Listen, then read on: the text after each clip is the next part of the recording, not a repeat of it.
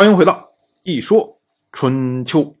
鲁国第十七任国君鲁申进入在位执政第二十七年，本年春天，齐国的国君齐孤荣到鲁国来朝见。在朝见期间，齐孤荣使用了夷人的礼节。我们之前讲过，齐国这个国家，它是夏王朝的后裔，按说起来呢是根正苗红啊。但是呢，他很早以前就迁徙到了东夷地区，跟齐国常年打交道的都是这些夷人的国家或者是夷人的部落。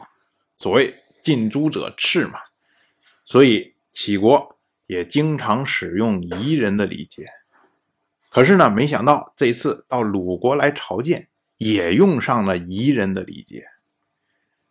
这个呢，就让鲁申觉得非常的不满。鲁申认为，说你齐国这是对我不恭敬，因此鲁申也就看不起齐孤荣，进而呢看不起齐国。春秋由此称呼齐孤荣为齐子。我们知道，齐国它是伯爵的国家，论述起来呢，应该称他为齐伯，可是春秋称他为齐子。这个呢，就是把它当做蛮夷来看待。我们知道春秋时代啊，讲究的所谓五等爵，公、侯、伯、子、男。一般来说呢，公、侯、伯这都可以看成是独立的国家，但是子和男，它是属于国家的附庸。也就是说，你。一个国家，你没有自己独立的主权，你是依附于某一个其他的国家。在当时周人的眼中，他认为啊，就是这些蛮夷，他们都没有自己先进的国家的组织形式，所以你这一片人只不过是依附于我中间的这个中原诸侯而已。所以，对于蛮夷在称呼的时候，一般都是以子来称呼。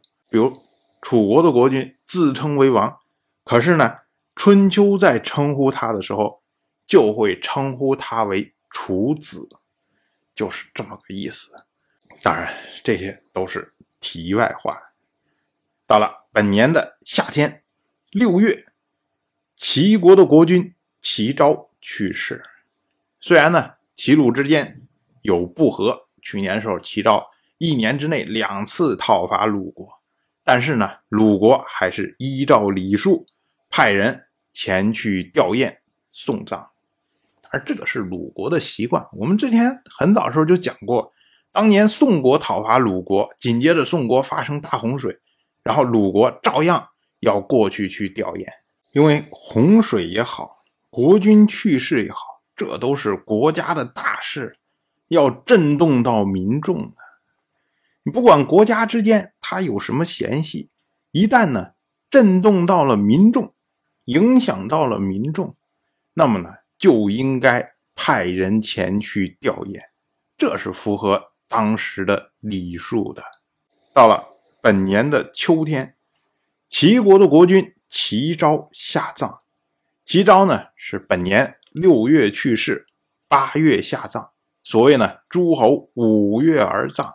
齐昭三个月就下葬，这个呢也算是赶时髦。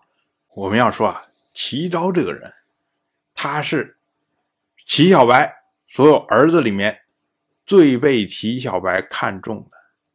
早在很早以前，齐小白和他的智囊管夷吾就决定要立齐昭做齐国的国君，还因此将齐昭。托付给了宋国的先君宋之父，但是呢，齐小白去世的时候，齐国发生了政变，所以齐昭一度无法在齐国继位。还是因为齐小白的托孤，所以呢，宋之父强力推动齐昭回国继位。但是呢，宋国的力量不足以帮助齐昭平定。国内的问题，所以呢，齐昭他在位的十年间，不停的受到他几个强有力的弟弟的掣肘，几乎可以说是一事无成。